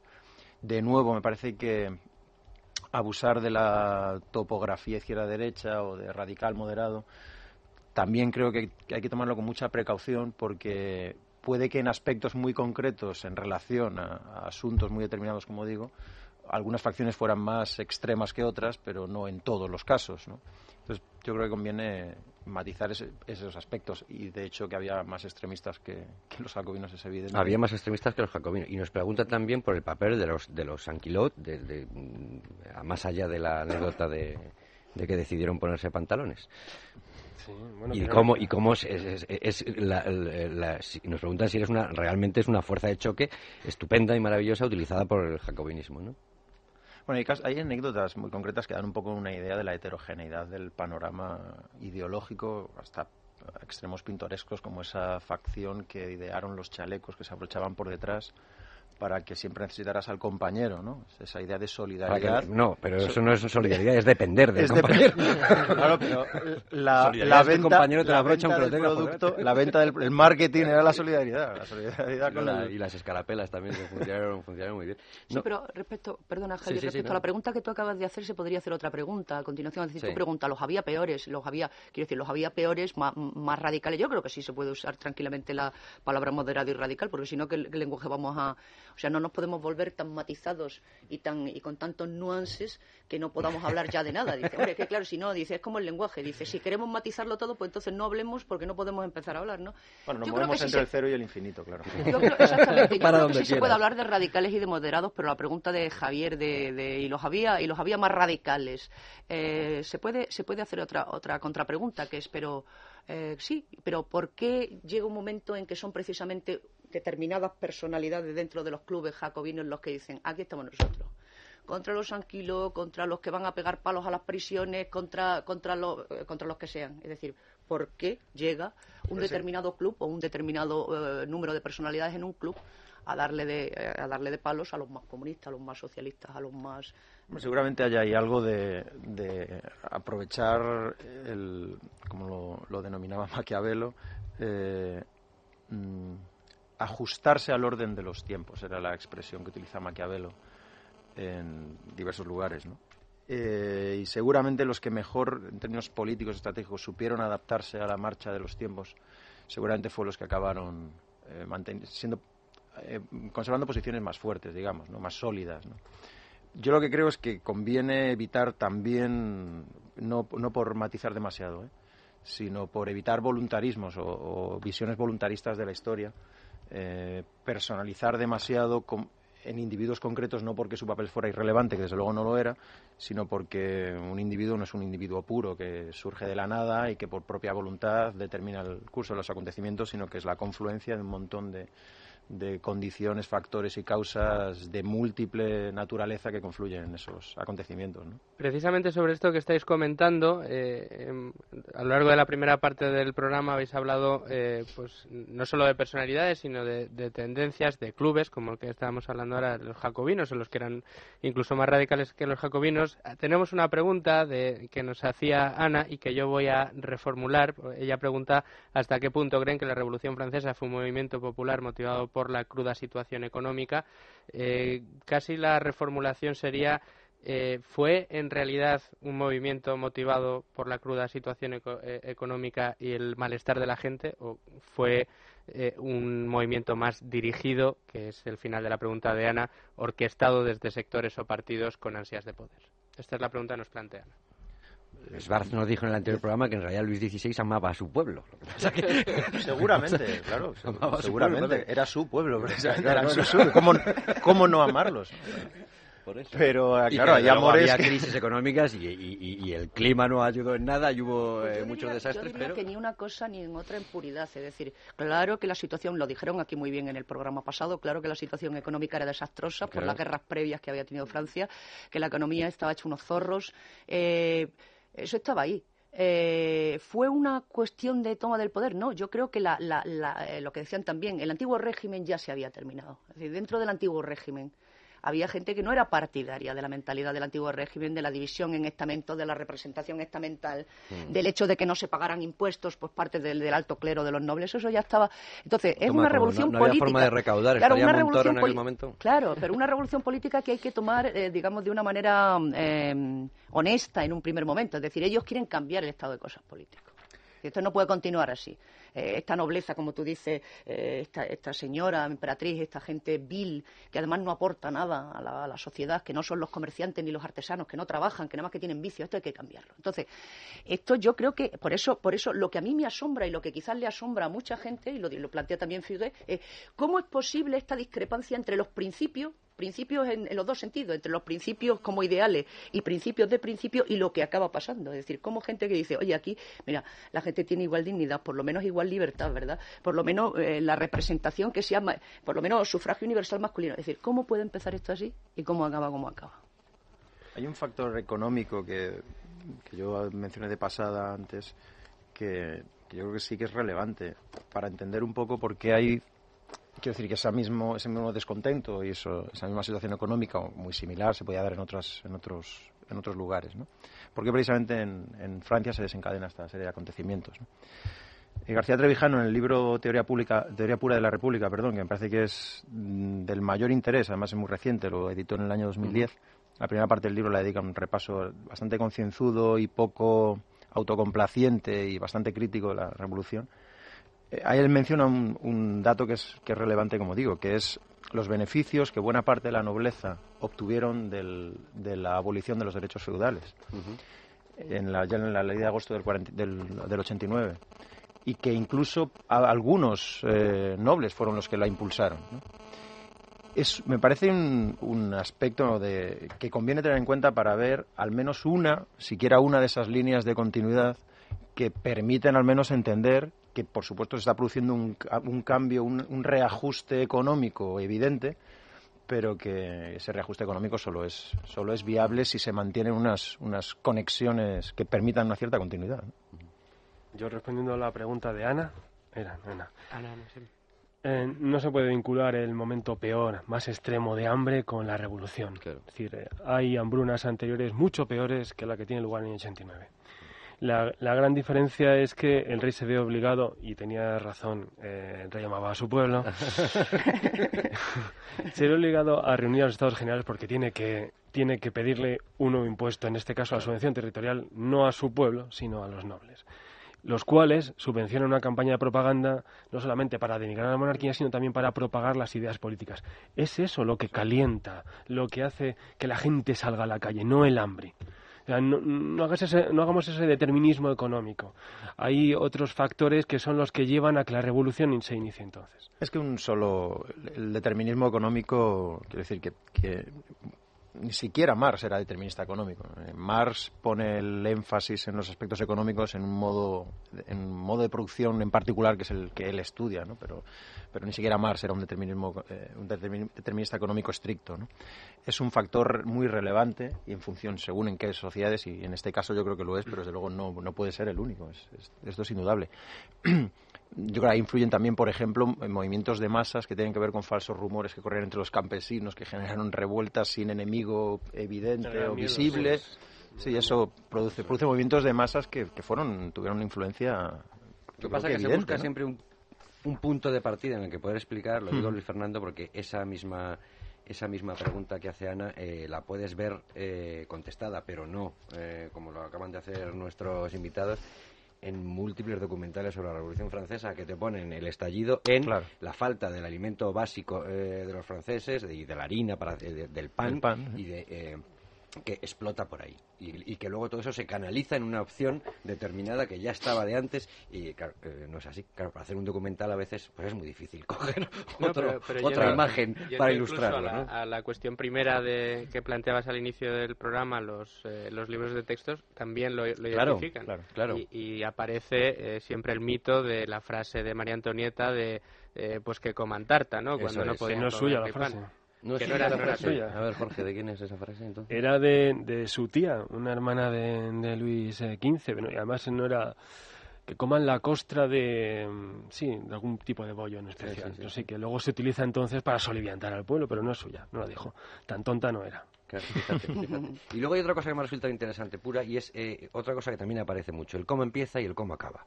El, eh, la explicación típica de que empieza bien y se hacen algunas conquistas y algunas, Jorge, eh, sobre todo eh, referidas a la propiedad y a la propiedad eh, privada, y acaba eh, como acaba. Y Robespierre eh, pasa de ser un adulador, y además en latín, de Luis XVI, y acaba eh, guillotinándole, a- de ser un, un, eh, detractor de la pena de muerte a, a ser Robespierre, el, que, el que conocemos, ¿no? Entonces, esa evolución está siempre en muchísimos relatos y en la, en, la charla común sobre, eh, sobre la Revolución eh, Francesa. ¿no? Entonces, entre el cómo empieza y el cómo acaba, eh, resulta interesante y por eso le preguntábamos a María Teresa González Cortés eh, so- sobre este, este, este libro que recomendaremos del sistema de despoblación. Babev eh, se centró en, en, eh, en los crímenes, además el, el subtítulo es así, en los crímenes de, de Jean-Baptiste Carrier y en, en la Vendée, ¿no? Pero el libro al final es una denuncia, es una denuncia global eh, contra la violencia en la, en la Revolución Francesa y, no solo en la época del terror y además en la Vendée eh, diciendo que se podía haber dicho a los habitantes de ahí eh, muchas cosas que no se le dijeron y que por eso mm, luchaban contra algo que no tenían ni idea de, de- de dónde venía, ¿no?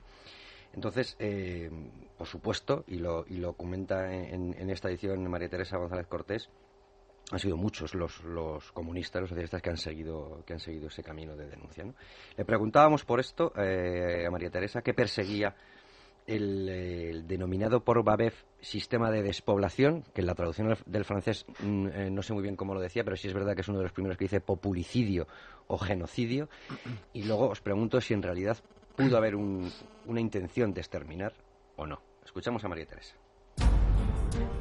Babev es, eh, es una persona que se da cuenta de que la convención, de que sus compañeros ideológicos se, están excediendo en las medidas contra la gente y observa que los campesinos van a ser absolutamente aniquilados.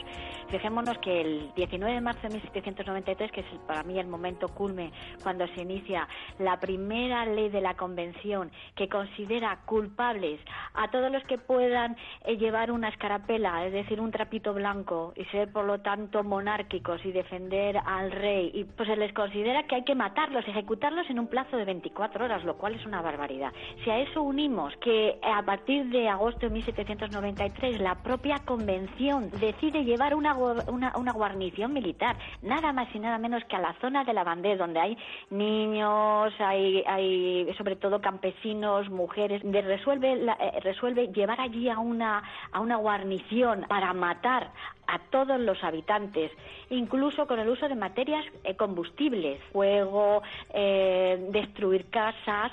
En, en octubre, solo un mes y medio más tarde, se dice que a todo, a todo bandolero de la Vendée que pase por ahí, que sean absolutamente exterminados.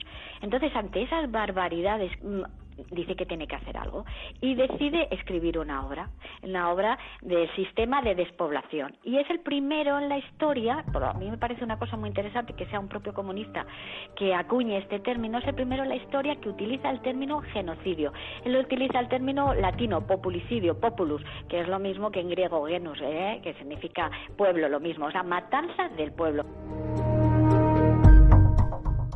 Bueno, eh, sobre esto hay muchísimas cosas, algunas están eh, comprobadas, otras no, como lo habréis oído hablar, lo habrán oído hablar eh, los oyentes, lo, lo que llamaban los matrimonios republicanos, que era coger a un, un hombre y una mujer, eh, bien ancianos, bien jóvenes, bien y desnudos, atados sobre una barca para luego, eh, después de muchas humillaciones, ahogarles eh, en el fondo, llevarles al fondo del río, eh, pasarles por la bayoneta a tiros. Bueno, eh, eh, digo, no, no son anécdotas porque son vidas humanas, pero bueno, mm, puede haber discusión sobre eso.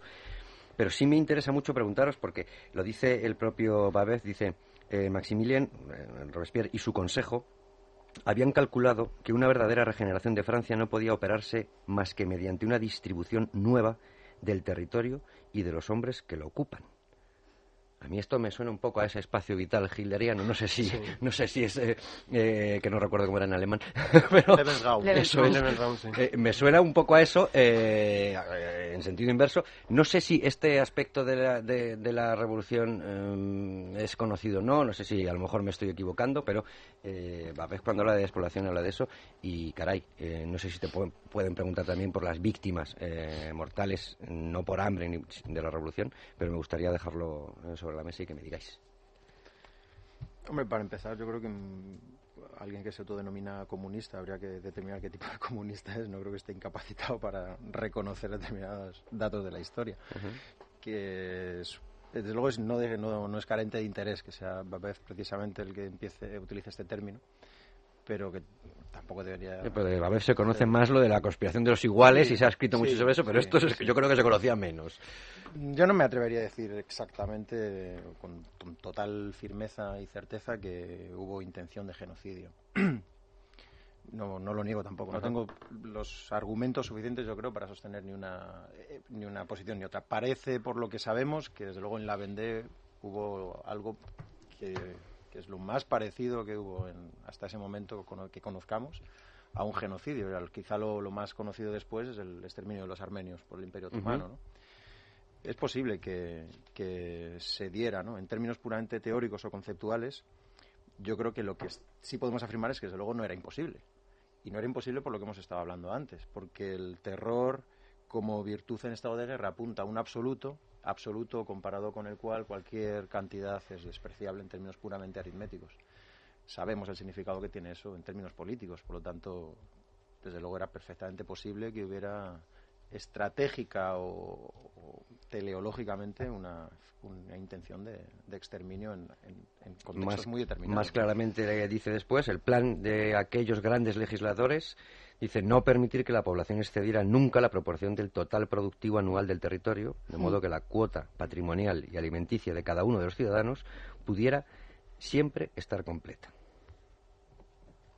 Yo, por, por una precisión, una última precisión filológica, Yo creo que es más preciso el término genocidio porque el término griego está libre de las connotaciones teológicas y metafísicas del término populus, que es latino porque al pueblo no se le puede matar. Claro, claro. Bueno, bien, sí.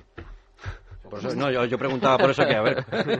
a una parte, de, a una parte del sí. sí, sí, sí, Jorge, tu opinión sobre esto, que nos ayudes a, ver, a entender. Eh, pues es un poco volver sobre lo de antes. Eh, el jacobinismo, en rasgos generales, está asentado sobre sobre ideas que tienen el germen del totalitarismo y cuando se constituye el Tribunal Revolucionario, evidentemente lo que quiere imponer sobre los franceses es una, es una dictadura. Toda dictadura se asienta sobre el terror y el terror tiene dos tipos de controles el externo, que es el evidente, que es el de la policía o bien el ejército, que eso eh, lo tiene y generó en Francia un problema que, si da tiempo lo comentaré, y el control interno, es decir, el ejemplo. El este, estos matrimonios republicanos de los que tú, Javier, hablabas antes, es el ejemplo. Es decir, el, igual que la guillotina es, fijaos cómo acaba este traidor que sea ejemplo para todos. De ahí la ejecución pública. Pública, ¿no? Que sea ejemplo, que es el control externo, la policía y el ejército, y el control interno, ¿no? que es esa censura propia. Y luego, volviendo a lo de la Vendec y a lo del ejército, tenemos también que tener en cuenta que se reproduce en otros países europeos, es el problema de las quintas, el levantamiento que tiene lugar cuando se llama las quintas, porque no es lo mismo en una ciudad o ahora que que llamar en, a los aldeanos que están trabajando la tierra y decirle a un padre de familia que sus cuatro o cinco hijos van a ir a pasar a defender un ejército con el cual, ejército de, un gobierno o de un estado con el cual, pues no, hablando de la vende, no comulgas. No comulgas. Claro, eso también solivianta. Es decir, prefiero quedarme en, mi tierra luchando por mis ideas, mi tierra, mi casa, mi familia, mi granja, que a luchar por gente que en realidad me desprecia porque considera que pienso de una manera que estoy atacando a mi país. Querría hacerle una pregunta. Acércate al micro, Querría hacerle una pregunta, Jorge. Cuando dices que la ideología jacobina es eminentemente totalitaria, eh, ¿en qué precedente de los jacobinos estás pensando? Eh, ellos, mm. mismos, ellos mismos aparecieron ahí, ups, all of, all of a sudden, here we are, the Jacobins. o, la filosofía es lo que yo decía antes, ¿no? Es decir, ¿dónde está, dónde está un poco, no la única fuente, pero una importante fuente de este de esta actitud, ¿no? Que quizás, claro que hay matanzas y claro que hay masacres y claro, pero esta actitud de, de incluso llegarse a devorar a sí mismo porque nosotros tenemos la razón. Es decir, nosotros tenemos la razón, nosotros sabemos lo que es la razón, nosotros sabemos lo que es la virtud. Eh, y hasta el punto de que, de que vamos a vigilarlos ya a todos, es decir, con la paranoia vigilante, ¿no? Tú mismo le dices. Que después se reproduce y la vemos. Vamos a entrar en casa a ver quién es virtuoso o no, y también en la calle, y entonces, pues, los comisarios, ¿no? Entonces, ¿cómo lo ves? Tenemos, quizás tenemos un precedente, ¿no? Que es el inglés del cual hablábamos antes, a comienzos del siglo XVII cuando los parlamentarios, los puritanos de Cromwell se levantan contra su rey, contra Carlos I, porque quiere establecer, quiere poner unos impuestos sin pasar por el Parlamento, los principios por los cuales se levantan aquellos puritanos son buenos. Quiere defender la tradición parlamentaria, defender la ley. Pero al final ese gobierno y esas, ideas degeneran en una dictadura en un terror, que es el de Cromwell, que, que, llega hasta sus últimos días, y de eso aprenden los ingleses. Quizás pueda ser un precedente. No es el primer momento de la historia en el que ocurre. Ni siquiera el terror de los jacobinos es algo, o ese entramado, esa estructura que establece en el país para ir controlando a los disidentes es nueva. En la Revolución Norteamericana, de la cual hablamos antes, con una sociedad mm, muy peculiar, se establece también ese mismo entramado de control de las opiniones, porque hay una parte de los colonos que se sienten leales a, su rey Jorge III y contra los cuales los revolucionarios, los patriotas, emprenden una campaña muy importante de denigración pública, privada, incluso de privarles de todas sus propiedades. No llegan a las matanzas de los eh, franceses, pero sí que hay una persecución. Precedentes históricos también tenemos entonces. Yo lo que diría es, que, es fuentes, fuentes teóricas como tales no hay. Yo creo que es previo en la, experiencia política que yo no catalogaría exactamente como totalitaria, aunque sí prefigura el modelo. Eso. Eh, es, es, previa la experiencia política del jacobinismo y del terror a la formulación conceptual de ese totalitarismo, que en términos filosóficos es el sistema de Hegel. Es antes, es antes la política que la filosofía. Sí, pero eso también es una visión muy particular de Hegel, ¿no? Es decir, Hegel por una parte dice, mira estos tíos, pues tienen cosas positivas, mira estos tíos tienen cosas negativas, pero acaba, acaba imponiendo una dialéctica de la historia y una filosofía de la historia que es más peligrosa. En estrictamente filosóficos, ¿eh? Quiero decir que, lo que podemos definir desde el punto de vista estrictamente filosófico, repito, como totalitarismo, es el idealismo absoluto de Hegel. Y aquí en este punto os pregunto yo, eh, eh, os planteo una pregunta de, de, uno de nuestros oyentes de Israel. ¿Qué pregunta sobre esto que estabais diciendo? Dice, ¿qué influencia tienen las ideas de la Revolución Francesa en el resto de revoluciones e instituciones europeas o su falta de influencia y las revoluciones venían de ideas preexistentes en las naciones. Sobre todo lo digo por el caso español que ya tenía grandes ideas liberales antes de 1809. Es la pregunta que plantea Israel sobre esto, si, si, ¿qué fue antes, no? ¿Qué, qué precedente tenían? ¿Quién se atreve a responderlo? Israel, lo has dicho. Es Israel. Israel. En el caso español, que tengo la, la sospecha de que es lo que más te interesa en este caso. La influencia de la Revolución Francesa es doble. Claro, por un lado, eh, España mantiene una guerra contra la Revolución hasta el Tratado de San Ildefonso de 1796, en la cual se va constituyendo en España una opinión eh, política contraria a los principios eh, revolucionarios y, y, republicanos. Y por otro lado, claro, la influencia de la Revolución también es, digamos, positiva en el sentido de que llega a los liberales españoles, pero los liberales españoles conociendo la mala repercusión que tenía que había tenido en España los acontecimientos de Francia y que por otro lado la revolución liberal española eh, tiene lugar durante la ocupación francesa esa influencia directa o esa mención directa del pensamiento francés o de lo que está ocurriendo en Francia es muy secundaria. Incluso la influencia de la Constitución francesa se quiere ocultar de manera que se inventa Argüelles en su discurso preliminar a la Constitución del 12 también apoyado en Jovellanos y en Martínez Marina, inventa la tradición liberal española, como si la monarquía limitada eh, anterior hubiera sido como la británica, ¿no? Es decir, eh, la influencia en España sí existe, pero es muy limitada. Posteriormente, con la construcción del mito de la Revolución Francesa, únicamente influyen los republicanos españoles los republicanos españoles, sobre todo según va avanzando el siglo XIX y, a finales, adoptan no solamente el himno de, por ejemplo, el himno de Riego como el himno propio de los republicanos y liberales, sino también la marsellesa. Y, por ejemplo, en el, en el entierro de Nicolás Almerón no se toca solamente el himno de Riego, sino también la marsellesa, que asombra la marsellesa aquí en, España y para enterrar a uno que fue presidente de la República Española. Es decir, el mito queda, según avanza el siglo XIX, únicamente en los, en los republicanos. Hablabais antes de, totalitario, cuando, o, si es el, no sé si es esta la expresión que habéis usado, pero bueno, el, el, molde de lo que luego sería totalitarismo. Vimos algunas cosas en el programa anterior, pero mm, ¿veis eh, ese molde? Quiero decir, eh, hablabas pura de la conspiración, eh, decía conspiración en contra siempre, siempre, y además posterior purga de esa conspiración, Mm, esa, manía persecutoria, siempre hay deslealtades internas y hay que purgarlas. La necesidad del terror, el terror como herramienta, al final como institución, como fin, y después eh, procesos judiciales farsa para justificar ese terror, siempre eh, los hay, y los hay eh, después, y son característicos. Esa clase enemiga de los que están en contra, que los principios se pueden alterar en función de las necesidades, y de ahí las evoluciones de muchos de, muchos de ellos y luego una cosa de la que no hemos hablado, aunque Robespierre estaba aquí eh, presente flotando, el culto a la personalidad tremendo, tremendo. Y la nueva, lo, exponía yo también en la otra, lo que pasa que, claro, ahí, eh, eh, estando Gabriel Albiaki, y, si hablamos de teología ya, pues necesitamos tres programas. Y la, la invención de, un, de, un, de, una nueva dimensión sobrenatural, o sea, el, paso al ateísmo y a la nueva dimensión sobrenatural, que ya en Robespierre asume para sí. si ese esquema es así, a lo mejor es una caricatura lo que yo he hecho, Después lo veo reproducido en muchos de los programas anteriores que hemos tratado, desde Lenin, Stalin hasta Pol Pot, ¿no? No sé si eh, ese es el molde que se crea o no, o, estoy cometiendo el error de, traerme cosas aquí y amoldarlas yo. No, yo creo que, en parte sí hay aspectos que prefiguran ese modelo. Yo creo que hay una diferencia esencial que es, tiene que ver con la tecnología.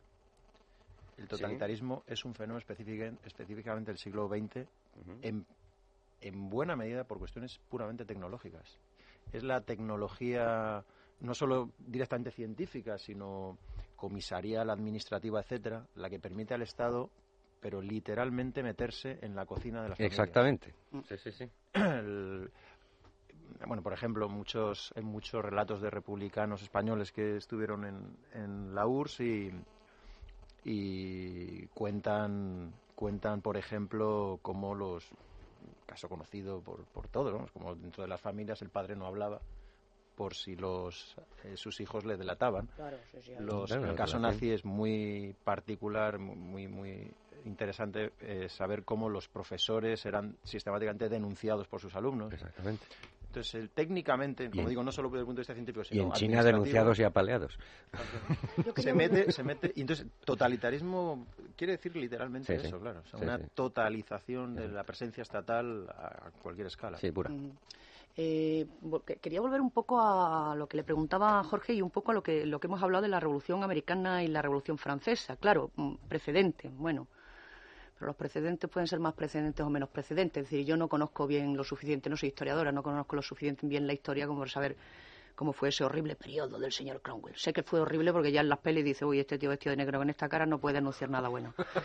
Pero entonces, claro, es decir, eh, también mm, no cabe duda, habría royalistas que se fueron para Canadá precisamente, habría royalistas en el campo, digamos, de los americanos en la época de su liberación. Eh, pero estas, eh, eh, esto fue lo que horrorizó a gente como Kant, ¿no? Gente que está ahí cercano, ¿no? Es decir, este, porque hemos hablado de la Bandé y de lo que hacían en la Bandé, pero es que eh, la entrada en las prisiones en el año, creo que es en diciembre del 92, donde matan a palos o a hachazos a los presos. Y ahí Marat diciendo que son, exactamente, diciendo que son revolucionarios cuando muchos de ellos son pequeños criminales sin ningún hachazos a palos. la propia idea descabellada de, de, seamos más clementes, matemos a la gente con la guillotina. Eso es. Eh, va a ser más limpia, ¿no? Es decir, porque eso de ir matando a palos, matando a hachazo. Entonces esto tiene, eh, tiene tal, eh, anuncia para a mi gusto, ¿no? Es decir, claro que me estoy moviendo con símbolos, ¿no? Pero, bueno, pero la, historia también era un símbolo, pero cortó muchas cabezas, o sea que... Pero la historia también es parte de símbolos, ¿no? Lo que tú decías, eso no lo dijo María Antonieta, pero bueno, el pueblo creía que lo dijo, ¿no? y el símbolo de la guillotina. Entonces, en este sentido, me pregunto por qué esa sangría, por qué esa brutalidad. Eh, toda revolución tiene una carga emocional, si no es imposible llevarla a cabo. Hay que movilizar a la gente no solamente con ideas, que llegan unos pocos, sino sobre todo con las emociones y los sentimientos. porque si no es una reforma. ¿eh? Exacto, exacto. ¿no? Y para tomarla aquello hace falta esas emociones, sino de ahí lo de la virtud. Eh, mm, entonces, claro, dentro de esa moralidad, de esa virtud, está el castigo al que no es moral. Aquí en las revoluciones españolas, y volviendo a lo de antes, cualquier tipo de revolución, en 1854, por ejemplo, que es una revolución de mesa camilla, se puede ver en las litografías de la época grandes carteles de pena de muerte al ladrón, por ejemplo. Pero entonces lo que me estás diciendo, Jorge, es que hay una ideología. en la cárcel del, del, Saladero, que estaba ahí, está la hora Alonso Martínez, y apalear igualmente a los ladrones. ¿Por qué? Porque hay como una necesidad de hacer a la sociedad virtuosa gracias a la revolución. Entonces me estás diciendo, Jorge, que hay una ideología. Llámala como quieras. Bueno, una ideología y que yo, desde luego, vuelvo a insistir, eh, creo que eh, está muy inspirada en ruso. Una ideología que queda en manos de unos pocos. Esto es lo que es la virtud la supresión de lo, de lo particular y la fusión con lo, con lo general. Y esto dice, el bien general, oh, hay que mirarlo desde un punto de vista general y mirarlo general. Dice, pero señor mío, ¿eso cómo se hace? Dice, hombre, pues eso o lo hace el mismo individuo, que es el que siempre mira las cosas de la misma manera y las resuelve de la misma manera, o una minoría muy adoctrinada. Esa es la ideología. Para mí, ese es el comienzo, y yo creo que Sartori lo dice, no sé si es Sartori, pero vamos, hay otros autores que lo dicen. Eh, eh, el comienzo de la ideología como que algo que queda en manos de unos pocos, ¿eh? Y que, que se va a imponer eh, por todos los medios. Se llame virtud, se llame razón, yo creo que es racionalismo, razón virtuosa, eso es, una, eso es, un, eh, eso es un embuste rusoyano, un mambo-jambo rusoyano que ni él mismo se lo cree en el, en el contrato social. Las dos, como tú decías, las dos lecturas de la voluntad general, una mucho más cercana a una interpretación liberal y la otra absolutamente. La voluntad general nunca se equivoca, quiere el bien pero tiene que estar informada, no acepta nada antecedente a sí misma, eso es terrible. Eso es terrible. Pero es que, pero es, pero es que eso es la democracia. Si es que el problema de Rousseau, el problema de Rousseau es que el problema de Rousseau no es el, concepto de voluntad general es obviamente una idea metafísica, pero es una idea metafísica que a escala política vemos el resultado. Pero es que a escala política, la traducción literal de voluntad general no puede ser otra que democracia. Entonces, lo que quiero decir es que, lo queramos o no, la democracia surge de esas fuentes y de esas de esas de esos eh, de esos procesos evolutivos. Y que mm, nosotros desde nuestra posición nuestra atalaya virtuosa también podemos correr el riesgo de, de interpretar otros fenómenos políticos de la época desde la virtud de la democracia. Como si la democracia fuera en sí misma una voluntad general del pueblo representado o encarnado en las, en las urnas de... Sí, pero sabe José que hay, que hay varios tipos de democracia. Yo estoy de acuerdo con Kelsen que, que, la democracia tiene que basarse en muchas aficiones, ¿verdad? Dice, mira, ¿qué es el pueblo? Pero que no, que son los representantes. No, es que resulta que son la mayoría de los representantes. Pero, tiene que haber un adecuado comportamiento parlamentario, discúlpame. Sí, sí, sí. Pero vamos, no en vano ya en, en, 1815, creo que es, Jorge, o 19, eh, le escribe el señor Constant, está hablando con su primo Rousseau, eh, que ya ha desaparecido hace los años que fuera, le está diciendo de la libertad de los antiguos comparada con la de los modernos. Usted se ha querido reír de los británicos. Usted se ha, oh, estos esclavos británicos que vienen aquí solo a votar. Dice, hombre, que vienen aquí solo a votar, no que tienen división de poderes, que tienen un judicial que funciona y que tienen una práctica de derechos. Como está usted diciendo esas tonterías, señor Rousseau. ¿Se, usted, se, ríe usted de, los modernos? Dice, lo que usted quiere reimplantar ahora es la idea antigua, la idea que usted se ha inventado de lo que era la democracia en, en las polis atenienses y en la República Romana. O yo diría que peor, eh, otro figmento más de la imaginación, que es el hombre natural, que es eh, verdad. eso ya es otro Eso aparece solo en sus textos educativos, porque si lees el segundo discurso, eso es una cosa muy contradictoria y muy interesante. Pero ese, aspecto yo creo que es crucial, porque mm, precisamente, claro que hay muchos tipos de democracia, pero precisamente lo que hay que especificar es de qué plano lo vemos. Eh, la democracia desde un punto de vista puramente técnico o la ideología desde un punto de vista perdón la democracia desde un punto de vista ideológico por eso precisamente la referencia a la democracia ateniense eh, en la democracia ateniense, que sí que estaba más en la mente de Rousseau, precisamente por, por, ser una circunscripción demográfica administrativa bastante limitada, en la que puede haber algo parecido a una democracia directa, él está pensando en los cantones suizos, claro. Mm, en, ningún, en ningún discurso de los oradores griegos, ni siquiera en Pericles, se está hablando del pueblo ni de, ni de algo semejante a una voluntad general. Eso no está para nada en los políticos griegos, los políticos atenienses, pero para nada. No existe la idea de pueblo como tal. Los demos son circunscripciones administrativas. Lo que quiero decir es que hay un salto ahí y ese salto, para, para bien o para mal, no me gusta desde luego plantear un términos valorativos, pero para bien o para mal lo da el cristianismo. O sea, Rousseau es cristianismo secularizado, naturalizado, y la revolución es, eh, desde el punto de vista trascendental, más teológica que el propio cristianismo. Yo creo que Rousseau es un reaccionario político donde los haya. es decir, en el discurso de las artes y la ciencia, uy, ¿qué ha hecho esto? Uy, nada más que, es decir, un resentido contra una sociedad donde él no pertenece a las altas clases, un amoral en el tratamiento de sus hijos con una manera de escribir maravillosa, porque su segundo discurso es maravilloso, pero donde está ya diciendo, uy, estos que pusieron una cerca, los otros que miraban, mira que son tontos, pues si la tierra es de todo, dice, no, hombre, amigo, habrá que hacer algunas distinciones, ¿no? Y en el contrato social, evidentemente, y eso no lo digo yo, es decir, eso lo dicen mm. personas que han pensado al hilo de lo que ha pasado en su país y que fueron jóvenes cuando estaba ocurriendo la revolución. Rousseau es más importante de lo que queremos en la revolución eh, y me da igual que sea naturalismo, mecanicismo, todo lo que sea. Es decir, es eh, un reaccionario político y de ahí que se le considere el padre de. El padre de, de, hecho, Pura, cuando Jovianos piensa que cuál es la mejor fórmula para atajar la revolución española, no se está fijando en Rousseau, precisamente. Si se nos está fijando en los pensadores que en ese momento han cuajado un sistema político viable, que son los ingleses. Es que hay una enorme diferencia entre lo que comenta Walpole o Bolingbroke o, Burke, que comentábamos antes, a lo que es Rousseau. Es decir, sobre, sobre el sistema de Rousseau no se puede nada más que una dictadura, nada más. Nos queda muy poquito tiempo ya y, yo sé que Pura tiene una lista de bibliografía que no sé si necesitamos tres programas más, pero vamos a hacer un resumen porque luego lo ponemos siempre en el, en el periódico Libertad Digital. Eh, también veo aquí alguno, no sé si se dijeron eh, la otra vez, pero bueno, eh, sí, José. Sí, yo sí, por supuesto. por supuesto. tres, el que he mencionado antes. me parece que, no sé si... Sí, es que esta es una curiosidad si ah, bien, Lo digo porque pero no sé si, estuvo, si se mencionó. Si estuvo aquí Gabriel que el otro día, con Doxé tiene que haber horas completas. bueno, el de Antonio García Trevijano, Teoría pura, de la República, es un libro, yo creo que esencial, de, de una crítica brutal. Además, es un personaje incómodo para, para todo el mundo, eh, don Antonio. Eh, yo creo que es decisivo este libro, es muy, muy importante. Que de hecho él no le debió de gustar una crítica que yo le hice porque no le, no lo, en fin, no lo eh, glorificaba lo suficiente. Ya. Pero el libro, desde luego, es imprescindible. Y es que esta es una curiosidad que ha salido no hace mucho. Es un nada, un, un de Condorcet que se llama Es conveniente engañar al pueblo en, en, interrogante. Y, es esencial porque toca precisamente la problemática de la idea misma de pueblo, ¿no? Y en relación a la verdad y tal. Y luego hay una recopilación de textos, de documentos que pueden ser útiles para manejar para quien tenga interés en, manejar los textos y discursos también de los principales personajes y protagonistas de la Revolución, se llama La Revolución Francesa en sus textos, en Tecnos. La, también es un librito. Eh, sí, yo creo que la introducción es vamos, se puede, se puede saltar. Pero los documentos, bueno, son para unas referencias inmediatas, yo creo que es útil.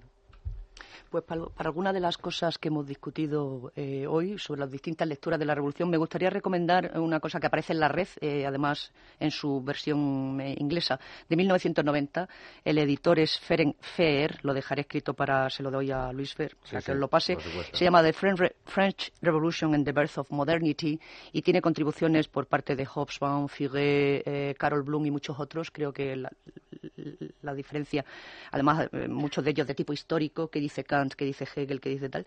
Y me gustaría también eh, recomendar eh, la reseña que hace Roger Kimball en una magazine que también está en la red. No sé si por eh, totalmente gratis, pero muchas de las cosas que le escriben políticas sí son gratis. El magazine se llama New Criterion y se llama La virtud en ruso, Rousseau's Virtue. y recomiendo a Roger Kimball, y es lo último que voy a decir, porque cualquier cosa que, que leáis de Roger Kimball en el New Criterion es muy divertido, es muy provocador y tiene una, una columna que se llama Overrated. Y de acuerdo con él, casi todos los políticos, filósofos políticos, De, from Plato to NATO, están overrated. Eso está muy bien. Eso está muy bien. Y se puede consultar en la red, ¿no? Sí, eso, esa columna sí. Lo que no sé si el, journal entero. Pero desde luego buscas a Roger Kimball y No Criterion.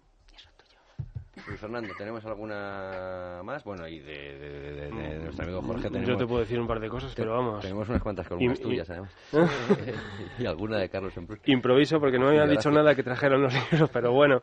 Eh, hombre, a mí el que más me gusta en lo que se refiere a la interpretación de la Revolución Francesa es François Firé. El problema que tiene Firé es que no está traducido en parte al español.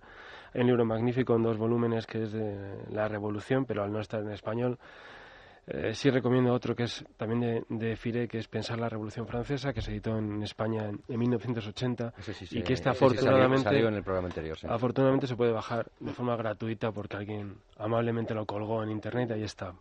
Pululando. Pues entonces, eh, fenomenal. Y los artículos que tengamos, que tenemos alguno. Perdón, y si me permitís, y desde luego me gustaría eh, eh, recomendar también la obra de Pedro Schwartz. Yo le llamo Schwartz, En busca de Montesquieu. Creo que no tiene desperdicio y habla del, del bueno, de la desvergüenza de las democracias liberales actuales. Con, colgaremos, publicaremos, es que esto de decir colgar cuando estás hablando de revoluciones no me gusta. publicaremos en la reseña que hizo Alberto Recarte de, ese libro de Sbar de, sobre Montesquieu, que él la vio muy importante, y es así, y es de hace ya unos cuantos años, y ahí la, la publicaremos también. No sé si están contestadas todas las preguntas de nuestros oyentes, pero si no... Eh, ha habido muchas que no he reproducido porque se han ido contestando. Las seguiremos formulando. José, eh, pura Jorge, muchísimas gracias. Gracias, Luis Fernando.